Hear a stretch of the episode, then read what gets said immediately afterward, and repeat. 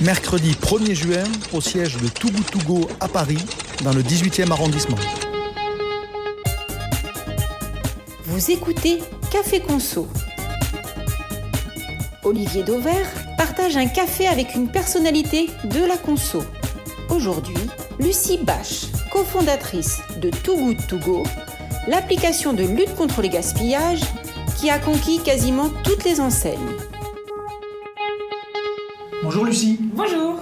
Merci de partager ce café conso avec moi. Lucie, euh, tu as 30 ans cette année. Tu es la cofondatrice de Too Good To Go. Tu me mhm. diras après qui sont les autres cofondateurs, parce que quand on met le mot co devant, c'est qu'on veut faire attention à ne pas s'approprier seul le projet à la tête duquel on est. Euh, c'était en 2016. C'est presque une éternité à l'échelle des startups, hein, 6 ans. Euh, Too Good To Go, si certains ne connaissent pas, c'est une application qui met en relation des commerçants qui ont des invendus avec des consommateurs qui veulent soit faire des économies, soit participer à l'anti-gaspi, soit les deux. Et les commerçants en question sont à la fois des petits commerçants euh, comme des grands distributeurs. Euh, une fois n'est pas coutume, Lucie, on va abreuver ceux qui nous écoutent de chiffres pour démarrer, 5 pour être précis. Combien de téléchargements d'appli as-tu aujourd'hui Aujourd'hui, on a plus de 55 millions d'utilisateurs dans les 17 pays de Togo Togo, dont 12 millions en France. Combien sont utilisateurs actifs parce que entre téléchargement et utilisateur, il y a souvent une nuance dans ce monde des applications. Alors aujourd'hui, on sauve environ 300 000 repas par jour, euh, un peu plus de 50 000 en France. Et donc ça, c'est ce qu'on considère être nos utilisateurs actifs. Euh, le, la, la, différence avec Too Good To Go, c'est que en fait, on est très contraint par le nombre de paniers qui sont mis en ligne. Donc à, à, l'inverse d'une appli de livraison, par exemple, où en fait il y a un peu euh, une, une possibilité illimitée. Là, en fait, nos utilisateurs, on ne peut pas avoir plus d'utilisateurs actifs qu'on a que de ce que les commerçants mettent comme vendu en ligne. Exactement. D'accord. Combien de pays dans lesquels Togo est présent Donc aujourd'hui, on est présent dans 17 pays, 15 en Europe et aussi les États-Unis et le Canada. Combien de commerçants branchés sur l'appli euh, On a plus de 150 000 commerçants actifs tous les jours. Sur dans les 17 pays Dans les 17 pays. D'accord. Et combien de repas sauvés, puisque c'est l'unité de compte hein, que vous utilisez, sur une année ouais. C'est notre objectif euh, qu'on regarde au quotidien. Euh, l'année dernière, on a sauvé près de 60 millions de repas et donc plus de 130 millions depuis le début euh, de Too Good To Go. D'accord. Lucie, je te propose de remonter l'histoire de Too Good To Go. On va partir en 2016, peut-être même d'ailleurs un peu avant. C'est quoi l'étincelle? Alors moi, à l'époque, je travaille chez Nestlé. Je suis dans les usines de production alimentaire et je fais à la fois des bouteilles d'eau en plastique, des capsules de café, des Kit Kat, euh, tout un tas de, produits. Et c'est là que je me rends compte de l'importance du gaspillage alimentaire. Moi, j'y avais toujours été très sensible personnellement, mais plus dans ma vie de tous les jours, comme euh, je finis mon assiette, euh, je, quand il y a des buffets de petits fours, bah, je m'assure qu'ils soient tous mangés à la fin, etc. Et là, tu te rends compte que le gaspillage est, enfin, est intégré. industrialisé, en fait. Est, intégré dans la chaîne de production. C'est-à-dire, on produit en intégrant qu'une partie va être jetée. Quand on produit de la nourriture, bah, il y a une partie qui a vocation à être vendue et l'autre partie qui a vocation à être jetée. Et en fait, c'est assez normal, c'est assez accepté dans l'industrie. Et moi, à ce moment-là, je prends conscience de l'ampleur des choses. Je me renseigne un peu sur les chiffres. Je me rends compte qu'aujourd'hui, on jette 40% de la nourriture produite sur la planète. Et je me dis, c'est pas possible en fait. Je peux pas cautionner un système alimentaire comme celui-là. Alors, une partie, c'est pas jeté, c'est parce qu'une partie est aussi non consommable. Dans les 40%, il y a des choses parfois qu'on laisse au champ parce que bah, de toute façon, c'est pas, c'est pas consommable. Non? Est-ce que le, 40%, il est pas un peu. Euh, il faut définir non consommable. Mais moi, je considère qu'une euh, une carotte qui a deux jambes, euh, une pomme qui est toute moche ou un produit dont le packaging est un peu abîmé, c'est encore tout à fait consommable. Mais ça, c'est des produits qui sont exclus exclus des circuits de vente et qui constitue ce chiffre incroyable des 40% de produits euh, donc, euh, jetés. Donc l'étincelle, c'est quand tu es chez Nestlé, tu te rends compte de ça. Et qu'est-ce qui fait que de l'étincelle, il y a un petit feu qui, euh, qui s'allume?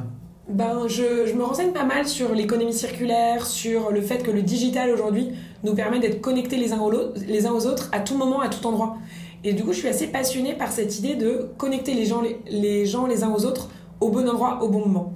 Et je, je passe en fait, euh, en rentrant chez moi euh, pour les vacances, euh, pour les vacances à Paris, parce que j'habitais en Angleterre à l'époque, j'habitais sur le parking de l'usine mhm. de Nestlé, je me rends compte qu'il y a un boulanger qui est en train de jeter des produits et qu'en fait, moi, je passe à ce moment-là et que je lui propose de les récupérer. Alors il me dit... ça s'est vraiment passé comme ça Ça s'est vraiment passé. Elle est où cette boulangerie Elle est dans le 4e arrondissement. de rue Beautreilly. Il le sait, le boulanger, que, Je crois pas qu'il le sait, non. que c'est venu de là Non, non. D'accord. Et euh, c'est vrai que je devrais peut-être aller lui dire. Ouais. Et, euh, et en fait, donc euh, à ce moment-là, je lui dis mais attendez, moi je vais les récupérer ces produits. Il me dit bah non, j'ai pas le droit de vous les donner. Et donc là, je comprends qu'effectivement, quand on fait du don, il y a toute une histoire de responsabilité euh, juridique derrière. Donc je lui dis bah tant pis, je vous les rachète. Et là, j'achète une partie des produits et il me dit bon, vous savez quoi? Et il m'en donne beaucoup plus. Et en fait, à partir du moment où il y a un acte d'achat, bah, quelque part, il y a un transfert de responsabilité. Et donc, lui, il se dédouane. Moi, je suis ravie. Moi, je récupère tout un tas de produits. Je rentre chez moi, j'en parle euh, autour de moi en disant Regarde tout ce que j'ai récupéré, ça partait à la poubelle. Et c'est là, en fait, que je me dis Waouh, c'est ce qui vient de se passer là ce soir. Pouvait se passer dans toutes les boulangeries de France, du monde entier, mais aussi chez le marchand de sushi, le primeur, le supermarché, euh, le buffet euh, d'hôtel, de petit déjeuner.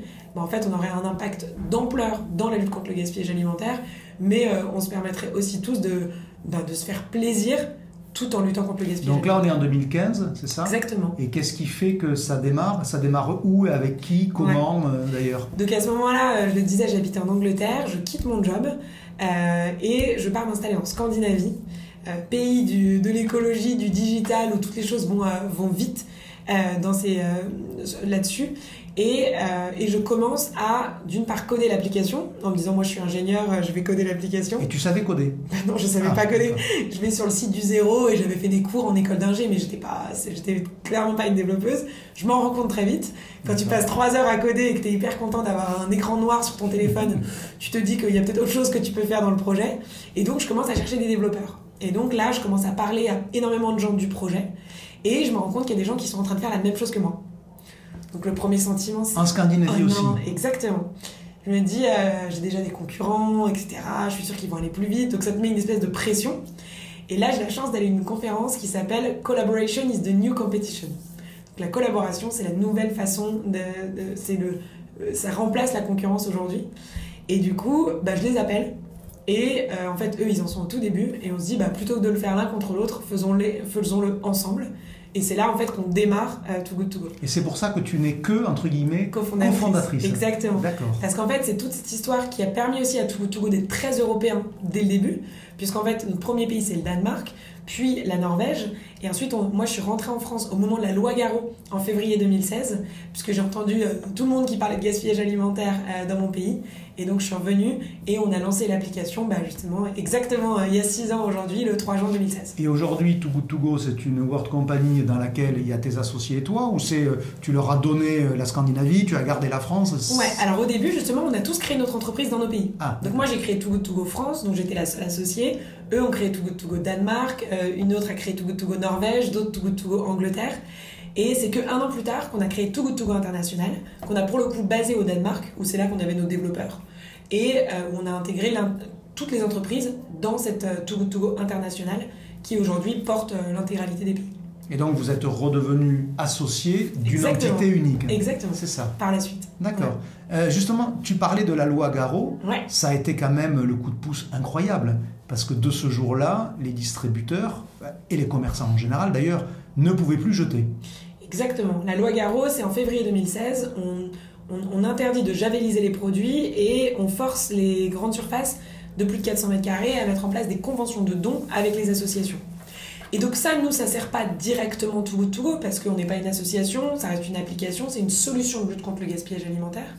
Mais par contre, ce que ça fait, c'est que ça augmente la prise de conscience sur l'ampleur du Bah, gaspillage c'est votre alimentaire ambassadeur. sur l'importance de solutions. Exactement. Hmm. Et, tu euh, l'as rencontré quand d'ailleurs? Parce que forcément tu l'as rencontré. On s'est rencontrés plein de fois. Il est même venu au bureau Ouais. ici à parler devant l'équipe pour nos 5 ans d'ailleurs. Euh, c'était, on, on l'avait invité et il nous a dit, euh, il nous a remercié, mais nous on l'a remercié aussi Ah oui. euh, parce qu'il a vraiment, euh, bah oui, placé le gaspillage alimentaire euh, en haut de l'agenda euh, en France. Et à la fois, c'est devenu une préoccupation majeure des Français, mais c'est devenu un vrai sujet inévitable pour euh, la grande distribution et euh, aussi au niveau euh, réglementation. Est-ce que tu crois que sans Guillaume Garot, l'histoire de Too Good To Go aurait été quand même euh, différente ou c'était inéluctable? Tu sais, il s'est passé beaucoup de choses dans l'histoire de Too Good To Go. Enfin, tu vois, il y a plein de. C'est marrant parce qu'après, en arrière, tu, ré- tu revois les Mhm. points qui t'ont amené jusqu'ici. Euh, je sais pas, je pense que je serais peut-être rentrée moins vite en France. Et donc, le succès français aurait peut-être été euh, moins important. Euh, aujourd'hui, la France, c'est vraiment le plus gros marché euh, de Too Good To Go. C'est là où on a la plus grosse communauté d'utilisateurs, où on fait aussi Donc- beaucoup plus que l'application. Et ça, je pense que c'est une vraie fierté et ça a permis de faire des petits après partout en Europe. quoi. la France est le, est le point le plus important de l'entité globale. C'est ça. Euh, et pour autant, est-ce que par exemple vous êtes tous égalitaires, les, les associés? Non, on n'est pas tous égalitaires, on l'a jamais été en fait. Ah J'avoue que on sait pas vraiment. Ça a été euh, un peu un sujet qu'on a classé rapidement et de la même manière qu'on a tous créé notre boîte, c'était un peu dans cette idée de pas se laisser ralentir par la paperasse administrative euh, et de se dire en fait on a tous envie de le faire ce projet.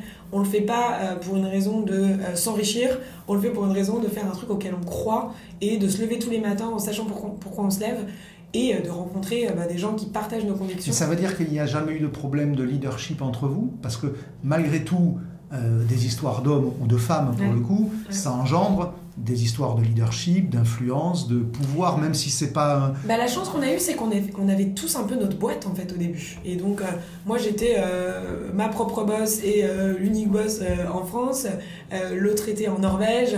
Et en fait, on avait tous un peu notre, notre, petit, notre petite boîte. Et, mais par contre, on, on partageait la tech et on partageait les mêmes valeurs et la même ambition.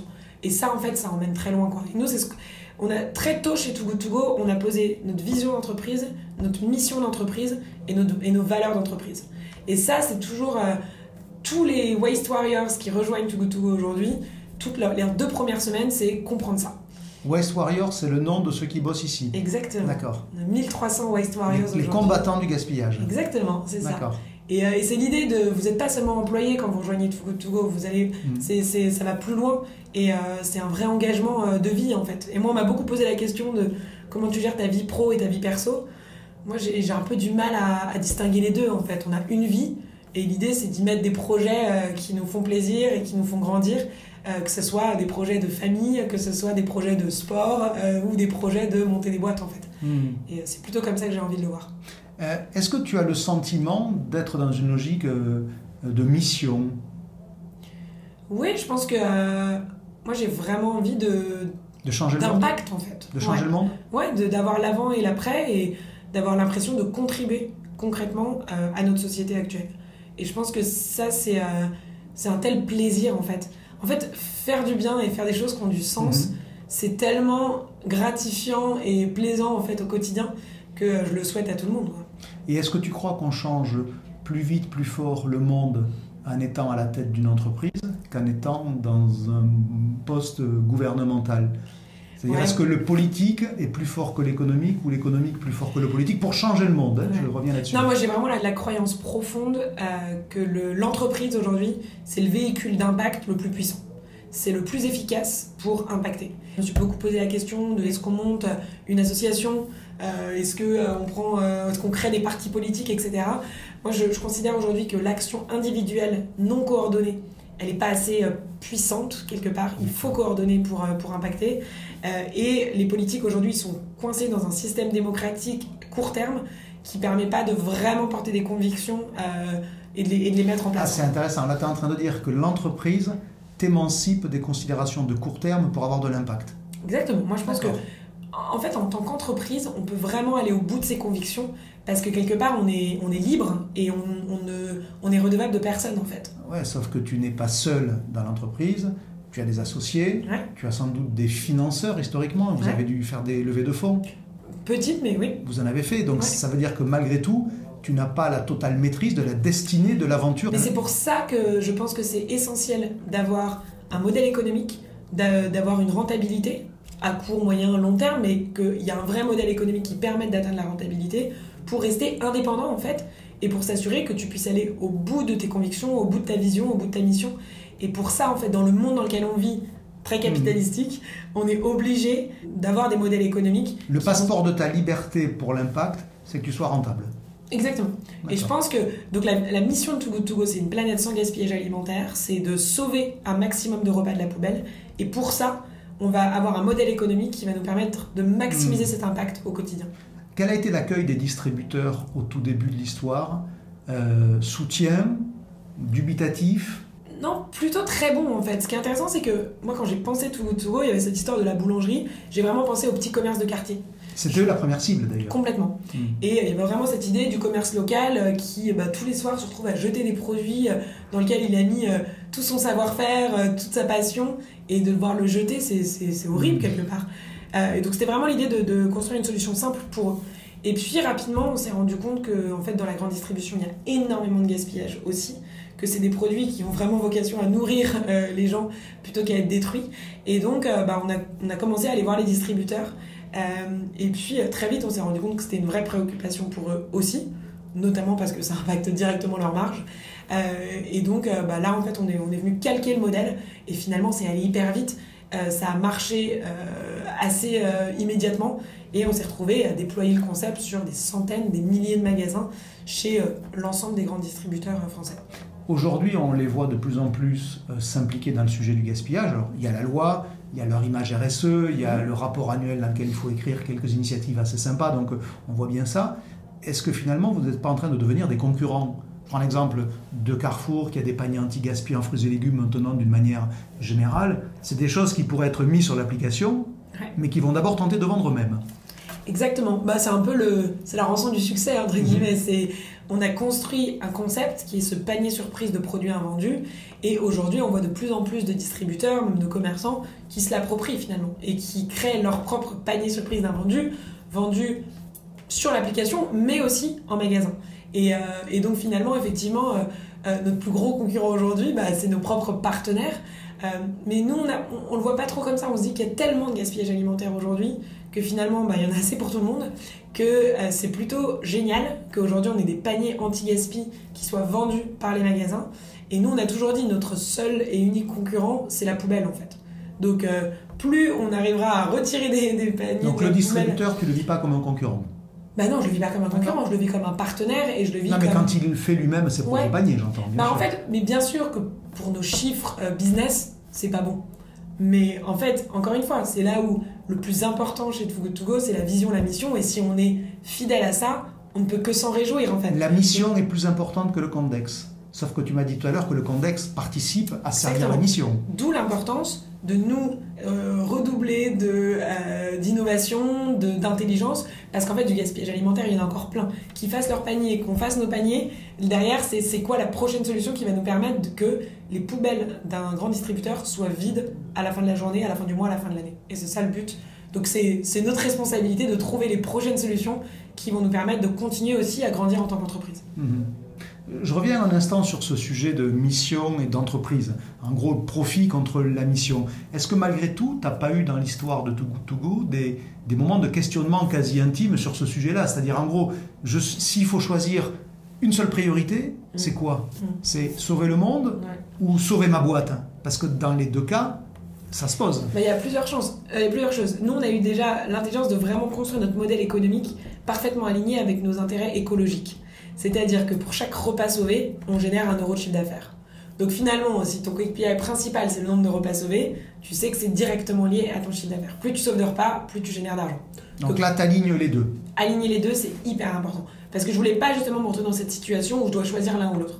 Après, il y a bien sûr, là par exemple, on vient de lancer un programme d'éducation qui s'appelle Mon école anti-gaspi, qui vient donner les clés aux, aux professeurs des écoles pour parler de gaspillage alimentaire dans les écoles. Là, on n'a absolument aucun impact direct sur l'application et donc sur le modèle économique. Sur un programme comme Mon école anti-gaspi, il n'y a pas de modèle économique. Par contre, d'abord, c'est quelque chose qu'on a envie de faire chez Mhm. Too Good To Go, qui nous paraît important, qui répond à nos convictions, qui répond à, euh, à l'ambition de l'équipe aussi. Et en fait, on se rend compte que bah, derrière, il y a beaucoup plus de gens qui entendent parler de gaspillage alimentaire, donc qui euh, entendent parler des chiffres, donc ils se disent qu'il faut faire quelque chose, Donc ça sert la cause. et donc ils viennent sur l'application par la suite. Mhm. Et donc c'est cette idée de, en fait, nous, notre marketing à nous pour attirer davantage de gens sur l'application, bah, c'est en fait c'est de, de faire des choses qui servent la cause et qui vont du coup ramener de plus en plus de gens à s'intéresser au sujet. Dans la manière dont j'ai présenté l'application tout à l'heure, j'ai dit que s'y retrouvaient des consommateurs qui voulaient soit euh, faire des économies, soit participer à l'anti-gaspi, soit les deux. Ouais. Bon. Euh, D'après toi, la première motivation de tes consommateurs, c'est quoi Bah, Est-ce qu'ils veulent changer le monde autant que toi ou est-ce que finalement ils veulent sauver leur fin de mois à eux Ouais. euh, d'abord Alors, nous, on leur pose souvent la question le, la réponse numéro un qui revient, c'est quand même on veut réduire l'anti-gaspi. On veut réduire le gaspillage. Après. Est-ce que c'est la vraie réponse C'est ça. Que ce soit vrai ou pas, je ne sais pas, et quelque part, peu m'importe. Puisque pour moi, l'important, c'est qu'ils sauvent des repas. Qu'ils soient. Euh, euh, qu'ils aient envie de le faire parce qu'effectivement, ils vont récupérer des produits à un tiers du prix. Bah, quelque part, on peut pas leur en vouloir. C'est sûr que c'est vraiment un bon plan aussi. Et donc, si en plus, ils sont fiers de dire qu'ils ont fait une action anti-gaspi. C'est vraiment euh, le gagnant-gagnant. Et nous, c'est vraiment tout ce qu'on décrit chez Too Good Go. C'est on en a marre de d'opposer écologie et pouvoir d'achat en fait. Et le gaspillage alimentaire, c'est vraiment l'opportunité de montrer que tu peux euh, avoir un geste pour la planète et aussi faire attention à ton portefeuille. Et dans des contextes d'inflation comme on est aujourd'hui, euh, on, a, on, a, encore plus envie de dire, mais venez vous impliquer contre le gaspillage alimentaire, euh, ça vous permettra aussi de finir vos fins de mois. Est-ce que justement, tu as vu depuis quelques mois, et l'inflation, une espèce d'envolée de la demande? Alors, c'est sûr qu'il y a un vrai essor, c'est sûr qu'on reçoit de plus en plus de témoignages de gens qui nous remercient en nous disant euh, grâce à vous, je peux euh, finir mes mois, nourrir mes enfants potentiellement avec du bio, avec des produits que j'aurais pas, auxquels j'aurais pas accès habituellement. après, ça, on en revient à ce que je disais tout à l'heure. Nous, ce qui nous bloque, c'est le nombre de paniers mis en ligne. Mhm. Et donc finalement, aujourd'hui, 95% des paniers qui sont mis en ligne, ils sont récupérés sur l'application. Donc même si demain il y a beaucoup plus de gens qui veulent l'utiliser, ouais, même si demain il y avait beaucoup plus de gens qui voudraient l'utiliser, on serait, on verrait quand même pas une envolée parce qu'en fait euh, on est quasiment à la totalité des paniers mis en ligne qui sont récupérés. Donc tu es sur un marché qui est normé par la capacité de l'offre et pas la capacité de la demande. Exactement. Et c'est pour ça qu'il nous faut beaucoup plus de commerçants qui s'impliquent, à la fois des commerçants de quartier, mais à la fois aussi hmm. les grands distributeurs. Est-ce que vous avez des trous dans la raquette, justement? Quelles sont les enseignes qui euh, ne sont pas encore sur Togo Togo Ça doit pas être un secret, il suffit de regarder l'appli. Ouais, du coup, je, vous laisserai le faire et je vais pas citer de nom, mais euh, il y, en a, y en a peu. Euh, il y a deux grands distributeurs aujourd'hui qui n'utilisent pas l'application. On a du mal à comprendre pourquoi. Quel est leur argument, justement? Qui se débrouillent bien tout seuls et, euh, qu'ils n'ont pas le temps. Mhm. En gros, c'est à peu près ça. Leclerc est dans les deux? Non, Leclerc, c'est un de nos premiers partenaires. C'est le premier, euh, le premier euh, partenaire euh, Leclerc, c'est dans le Nord. Et, et C'était en pleuve Exactement. Donc Thomas Pocher Bien sûr, Thomas Pocher, le, héros de l'anti-gaspi, mhm. qui, qui m'a vraiment ouvert sa porte au début alors que personne, et surtout sur l'hypermarché, quoi. C'était complexe de venir prendre une solution qui a été définie pour des petits commerces et de la mettre sur l'hypermarché. C'est le premier magasin qui t'a suivi? Premier magasin, premier magasin de la grande distrib, Thomas Pocher. Et la première chaîne qui a basculé de manière massive? Bah, On a gagné le Carrefour Food Waste Challenge en 2016. Et, et, derrière, c'était l'opportunité d'avoir des pilotes sur quelques magasins. Et ensuite, ils ont, ils ont rapidement compris que c'était hyper simple, euh, et que ça allait leur permettre de parler d'anti-gaspi. Et du coup, ils ont déployé sur un format, puis deux, puis trois. Et aujourd'hui, on travaille avec une grosse moitié du parc des magasins. D'ailleurs, depuis 2018, je crois, septembre 2018, tu es au comité alimentaire, au comité d'orientation alimentaire, je ne sais pas quel est le nom, de Carrefour précisément. Euh, on y fait quoi de concret et en quoi ça sert la cause que tu défends? Bah alors, donc l'idée c'était vraiment. Euh, Parce que tu prends le risque d'être instrumentalisé dans ces cas-là. Ouais, bah, ouais, complètement. Euh, et ça a été une vraie question chez nous de est-ce qu'on prend parti là-dessus.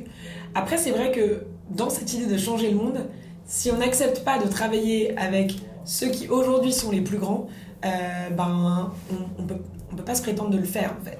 Et c'est vrai que nous, chez Too Good on a vraiment cette, euh, cette envie de se dire, on va croire en la bonne intention de chacun, peut-être un peu naïvement, en se disant, euh, le gaspillage alimentaire, c'est un problème qui, qui ne doit pas être partisan, qui est sur tous les types de commerce alimentaire, et donc on se doit de parler à chacun. Et de la même manière, on parle à Total, à McDonald's, à toutes des marques qui ne partagent pas forcément profondément nos valeurs, mhm. mais on considère que euh, nous, notre lutte, c'est l'anti-gaspi, et que donc, si le PDG d'un groupe comme Carrefour euh, m'invite à lui parler d'anti-gaspi, je me dois de le faire, en fait. Et donc, c'est vraiment le, parti pris qu'on a, c'est de se dire, euh, on n'est pas là pour dire qui fait bien et qui fait mal, on est là pour venir parler d'anti-gaspi au plus grand nombre, et s'assurer qu'il y ait plus de repas qui soient sauvés au quotidien on change le monde plutôt de l'intérieur que de l'extérieur, si je t'écoute. Je pense qu'il faut faire les deux. Euh, moi, j'ai beaucoup de respect aussi pour euh, des enseignes comme euh, Biocop qui sont très militantes et qui, qui refusent un peu de parler à, au, monde qui ne partage pas leurs valeurs. et en même temps, moi, j'ai commencé ma carrière chez Nestlé, c'était avec cette envie de me dire si on arrive à faire bouger une boîte comme ça, ne serait-ce que de 1%, l'impact qu'on a, il est incroyable. Aujourd'hui, Too Good To Go, c'est un catalyseur qui m'a permis en, moins de 6 ans de pouvoir chuchoter à l'oreille de, de, tous les plus grands de l'industrie agroalimentaire de, de, en France. c'est une chance incroyable et j'ai envie d'utiliser cette mmh. chance au maximum pour impacter. Quoi. J'aimerais euh, élargir à présent sur la patronne, celle qui gère un groupe de d'ailleurs combien de personnes? On est 1300 de, de 1300 personnes. Euh, il y a 17 pays. Euh, alors, je trouve que vous aurez 6 ans le 3 juin. Exactement. Donc c'est après-demain. D'ailleurs, on mettra en ligne cet entretien pour fêter cet anniversaire. Merci. Avec 6 ans de recul, est-ce qu'il y a des moments où tu as eu objectivement peur pour ta boîte, c'est-à-dire l'angoisse du patron qui finalement a misé sa vie, euh, ses économies, euh, voilà, plein de choses, et qui à un moment donné se dit, mince, ça risque de basculer du mauvais côté. Est-ce que tu as connu ces moments-là? Oui, bah, clairement, oui. Bah, mars 2020. C'est-à-dire avec le confinement Mars 2020, euh, la quasi-totalité des magasins ferment. et alors qu'on est habitué à faire 20% de croissance d'un mois à l'autre, on fait moins 70%.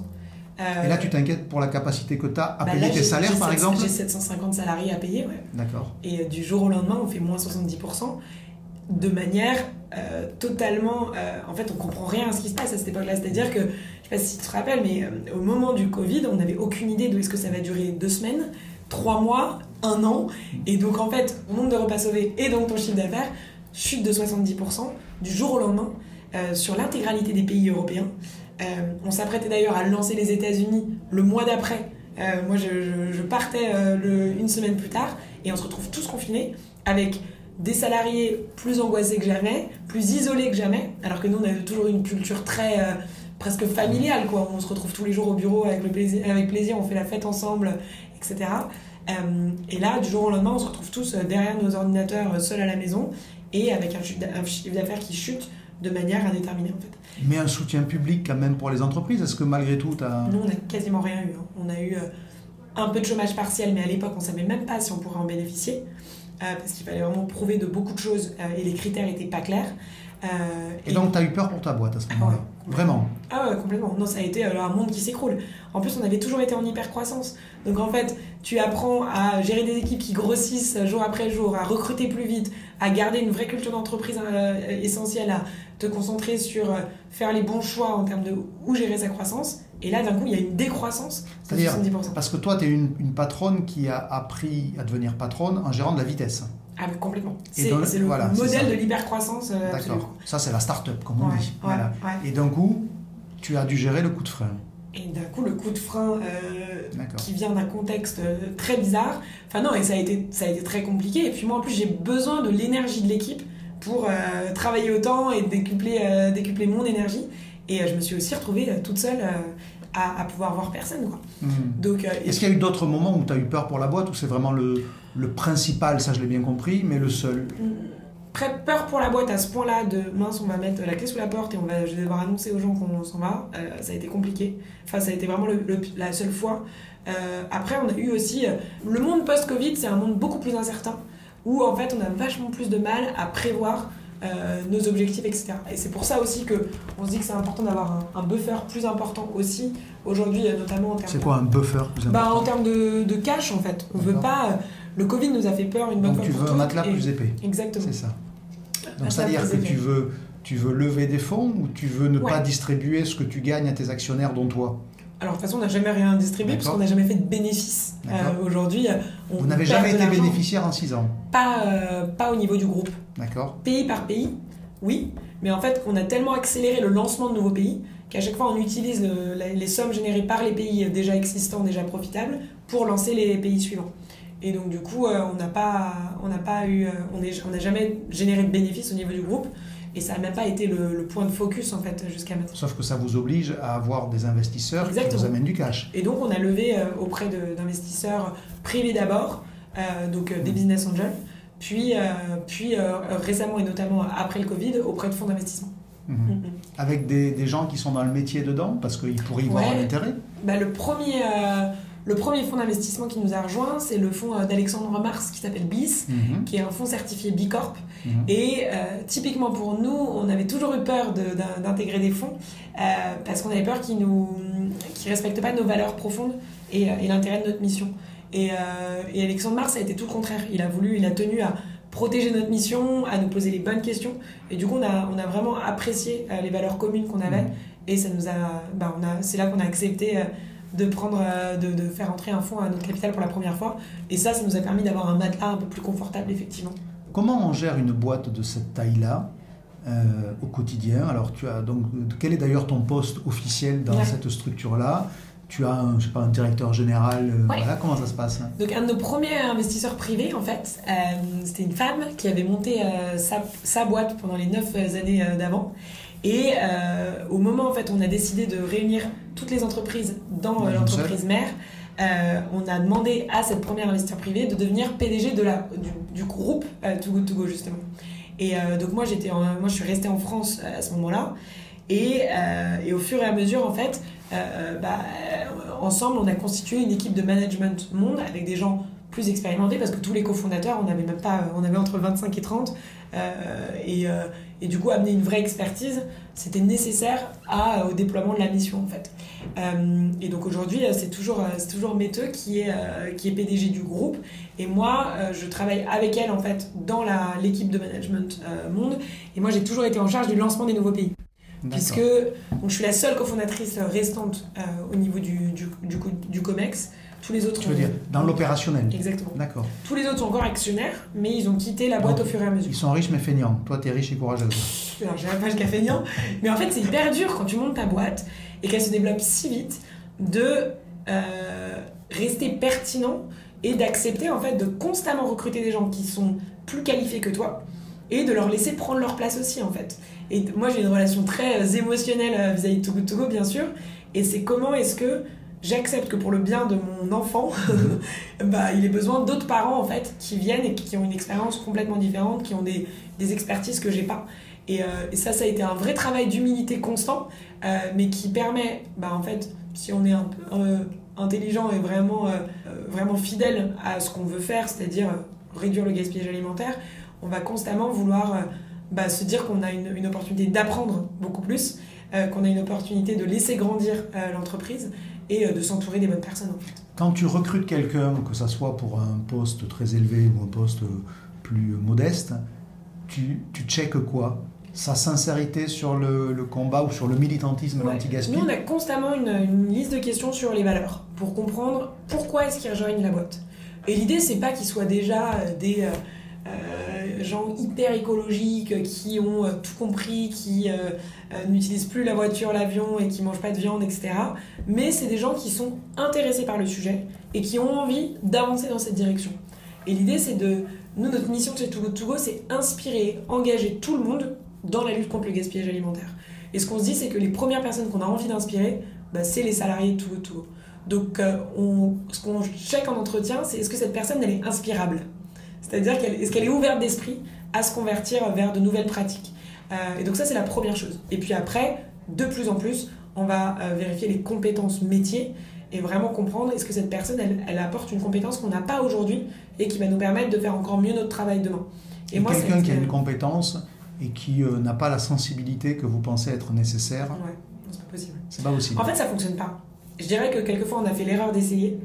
Et, euh, et ça fonctionne pas parce que il pas, n'est pas intégré euh, à l'entreprise, il gagne pas euh, en crédibilité auprès de ses collègues et, et en fait, il y a une, une cassure en fait entre des gens qui se lèvent tous les jours pour réduire le gaspillage alimentaire et euh, d'autres qui se lèvent pour bah, faire leur salaire et rentrer chez eux et ça suffit pas en fait.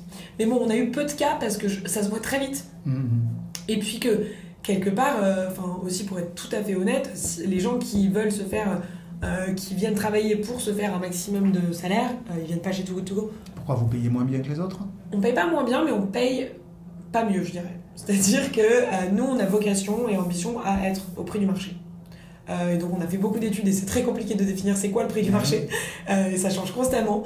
Euh, mais nous ce qui est important pour nous c'est d'être équitable en fait, Mhm. bien sûr en- entre tous les salariés et aussi de, de les payer à leur juste prix ce qui est difficile à définir, mais la promesse employeur to go to go, c'est pas vous allez vous faire un, salaire incroyable. Dans ce que tu évoques là, on aurait presque on entendrait presque derrière l'idée que vous auriez, je sais pas, un maximum d'écart de salaire entre le plus haut et le plus bas. Vous avez ça? On, a, on a des échelles de salaire en fait sur tous les postes. Euh, on est très. Mais par exemple, est-ce, qu'il est-ce que le, le, patron, alors je ne parle pas de l'associé QI bien évidemment, mais le, euh, le, plus haut gradé chez toi ne peut pas gagner plus de X fois le plus bas gradé. Est-ce que on n'a pas ces règles-là. Euh, par exemple, sur le statut ESUS d'entreprise, c'est x12 ce qui paraît en fait énorme aussi. Euh, donc du coup, on ne s'est pas mis des règles comme ça parce que nous, ce qu'on veut, c'est vraiment se dire de quel profil on a besoin sur le poste. Et un profil comme ça, c'est quoi la juste rémunération pour euh, elle ou lui. Et euh, donc on est plus dans vraiment cette idée de définir le besoin de l'entreprise et ensuite trouver la bonne personne et la rémunérer à sa juste valeur. Il y a quelques instants, tu as dit que c'était ton enfant, ton bébé. Euh, comme tu n'es pas naïf, tu sais bien qu'il y a un moment donné dans la vie où on laisse ses enfants s'émanciper, partir, euh, et c'est bien parce qu'il faut qu'ils aient leur vie. Moi, ils sont partis il y a bien longtemps. Mais, mais là, je parle de ton enfant qui est tout tout oui, la boîte. Malgré tout, tu es toujours là. Tu te vois durablement rester euh, dans l'opérationnel, où tu sais que de toute façon, peut-être même pour le bien de la démarche, il faudra qu'à un moment donné, tu fasses comme tes associés initiaux, de prendre du champ ou pas. Non, non, complètement. Euh, C'est-à-dire complètement quoi Tu sais qu'il faudra prendre du champ. Il y a un moment, il faut sortir. Euh, il y a un moment, on n'a plus la même énergie, on n'a plus la même. Et tu l'as encore aujourd'hui Je l'ai encore aujourd'hui, mais de manière moins opérationnelle. Justement, 2022, c'est un peu aussi l'année où, tu vois, jusqu'à maintenant, j'étais. En fait, j'ai été DG France, donc euh, très opérationnelle pendant les quatre premières années, et c'est notre plus gros marché. C'était là où on rencontrait tous les obstacles en amont. Donc, c'était important pour moi d'avoir ce poste tout en étant Chief Expansion Officer, mhm. c'est-à-dire le responsable du lancement, du développement international. Et donc j'étais à la fois DG en France et euh, j'allais monter, euh, j'allais recruter les DG dans les autres pays, les former, leur mettre l'ADN de Too Good To Go dans les veines et leur, euh, leur expliquer comment est-ce qu'on monte Too Good To Go dans leur pays. Et puis ensuite, quand on a lancé les États-Unis, je suis partie et j'ai pris le poste de DG aux États-Unis. donc j'ai été très dans l'opérationnel. Et là, c'est que en mars 2022 que on a enfin recruté un DG aux États-Unis, comme j'avais recruté un DG en France, euh, et, aujourd'hui, euh, c'est la première fois que je suis plus DG opérationnel en fait. Donc à, à 30 ans, tu es quasi à la retraite de l'opérationnel, tu es une footballeuse en fait. c'est la fin de la carrière. Non, parce que je suis, je suis loin d'être à la retraite. Euh, et non, il y a encore énormément de choses à faire stratégiquement justement. Mais c'est comment est-ce qu'on comprend qu'en fait aujourd'hui, bah, un poste de direction générale en France, et bah, Sarah, qui est notre top DG qui nous a rejoint en, en mars 2020, elle le fait mieux que moi je ne l'aurais fait aujourd'hui en fait. Euh, et, c'est comprendre où est-ce qu'on apporte de la valeur ajoutée. Moi, j'apporte vraiment de la, valeur ajoutée aujourd'hui à rappeler à tout le monde ce qu'est Too Good To Go et m'assurer que les décisions stratégiques, elles sont prises en alignement avec nos valeurs.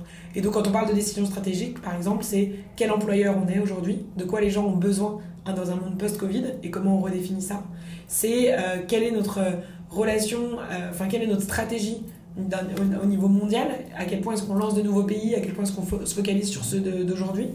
Et euh, c'est comment est-ce qu'on positionne aussi la marque euh, de Too Good To Go. On a, toujours été un, on a toujours été là pour réduire le gaspillage alimentaire.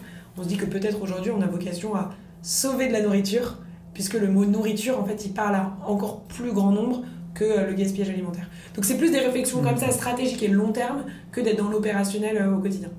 Euh, tu as beaucoup voyagé du coup pour ouvrir d'autres pays, tu as vu plein de choses. Si tu avais une ou deux ou trois initiatives, hormis la tienne, qui ont fait avancer la cause de l'anti-gaspi, que ce soit d'ailleurs en France ou ailleurs, mm. tu citerais qui, quoi et où? Moi j'aime bien euh, justement avoir, un mix des, euh, des entreprises privées, des associations et des pouvoirs publics. Mm. Du coup, on, parlait de Guillaume Garot tout à l'heure. pour moi, sa loi, quel que soit l'impact concret sur le terrain, elle a fait parler gaspillage alimentaire, non pas seulement en France, mais dans énormément d'autres pays aussi, où ça a fait beaucoup de petits, en fait, cette loi. Et en fait, juste parler de la javelisation des produits et dire que en fait c'est pas acceptable de mhm. javeliser des produits et aussi euh, forcer en fait les grands distributeurs à s'occuper de cette problématique qui n'est pas uniquement une problématique financière, mais qui est aussi une problématique euh, sociale, une problématique écologique, ça me semble très important en fait de le mettre sur le papier quelque part. Donc la première initiative que tu retiens, c'est la loi Garot. C'est la loi Garot. Si tu en avais une autre ouais.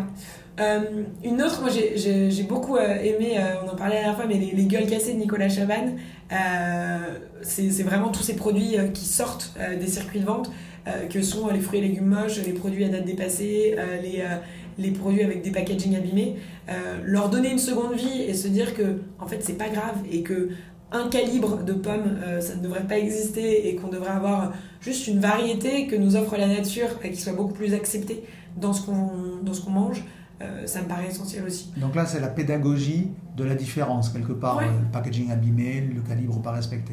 Oui, et puis aussi se, enfin, refaire confiance un peu à la nature, à notre nature humaine aussi. Nous, on a lancé le, le pacte sur les dates de consommation qui dit à chacun, en fait, quand vous, êtes, quand vous faites face à un produit qui est à une date à consommer de préférence avant le, bah, le jetez pas directement après la mm. date, revenez-en à vos sens, vous avez un nez au milieu du visage, sentez le produit, observez-le, goûtez-le. Donc si le yaourt il sent bon, je le mange. Exactement. D'accord. Bientôt la fin de ce café conso, je voudrais terminer avec euh, une question baguette magique et la traditionnelle question qui pique. Euh, on commence par la baguette magique. Si tu en avais une, je te la mets dans la main, pour limiter le gaspillage bien sûr, tu en ferais quoi de cette baguette magique?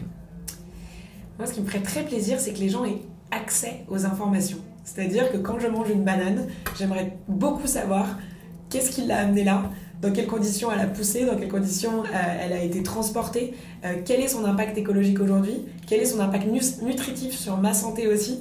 Et en fait, juste donner les clés aux gens pour comprendre leur alimentation et avoir une alimentation beaucoup plus transparente, à la fois en termes social et en termes écologiques et en termes nutritionnels. Euh, parce que ce qu'on met dans notre corps au quotidien, bah, ça a un énorme impact sur notre santé et c'est important de le comprendre. Bah là, ce que tu décris, c'est la blockchain quelque part. Alors, quelle que soit la technologie, tu m'as dit hmm. baguette magique. Moi, la technologie baguette magique, elle me va bien. D'accord. Euh, donc, à définir comment on le fait, mais je pense que c'est essentiel aujourd'hui de redonner les clés aux consommateurs, de comprendre ce qui est derrière leur alimentation. Et la question qui pique, euh, le modèle de ton entreprise, c'est de s'attaquer au gaspillage. Ouais. Euh, tu as même initié, tu l'as dit d'ailleurs, un programme pédagogique pour les écoles, précisément pour lutter contre le gaspillage ou apprendre aux, aux enfants à lutter contre le gaspillage. Mais le jour où il n'y a plus de gaspillage, mhm. il n'y a plus Too Good To Go. Exactement. Et donc eh ben, on ira faire autre chose. Il y a tellement d'autres choses à faire. Euh, non, mais euh, enfin. Est-ce que tu rêves d'un monde où Too Good To Go n'existera plus parce que le problème que tu veux traiter n'existe plus? Bah, écoute, notre vision de Too Good To Go, c'est une planète sans gaspillage alimentaire. Donc clairement, oui, euh, le rêve, l'utopie Too Good To Go, c'est une planète sans gaspillage alimentaire. Et donc, dans l'idéal, dans le futur, on a changé les mentalités, on n'accepte plus de jeter, et donc Too Good To Go n'a plus vocation à exister. Et très bien, il y a tellement d'autres problèmes dans la société qu'on ira, on aura une super équipe de Waste Warriors passionnés et on pourra les mettre à l'épreuve. Mais restons encore une fois dans la fiction, parce que c'est évidemment totalement de la fiction. Ça te poserait pas un problème que ce que tu as bâti, y compris d'ailleurs strictement euh, patrimonialement parlant, finalement s'effondre parce que, je pense pense pas que ça s'effondrerait en fait. C'est-à-dire que si demain il n'y a plus de gaspillage alimentaire, on se dirait bah on va aller prendre tous les autres gaspillages de euh, cosmétiques, de vêtements, de d'électroménager, de fleurs. en fait, il y a tellement de choses à faire. ton business est infini. Moi, ce que, moi, ce que j'ai avant tout construit, c'est une équipe de gens engagés qui fonctionnent bien ensemble. Et ça, en fait, tu peux l'utiliser sur toutes les problématiques du monde. Et, euh, et c'est vraiment ça que, que j'ai envie de faire. Et c'est pour ça, quand euh, effectivement, quand l'enfant sortira de la maison et, fonctionnera tout seul, moi j'ai tellement d'autres projets euh, auxquels j'ai envie de, m'attaquer que je suis pas très inquiète sur ne plus avoir de travail un jour. Merci Lucie. Merci beaucoup.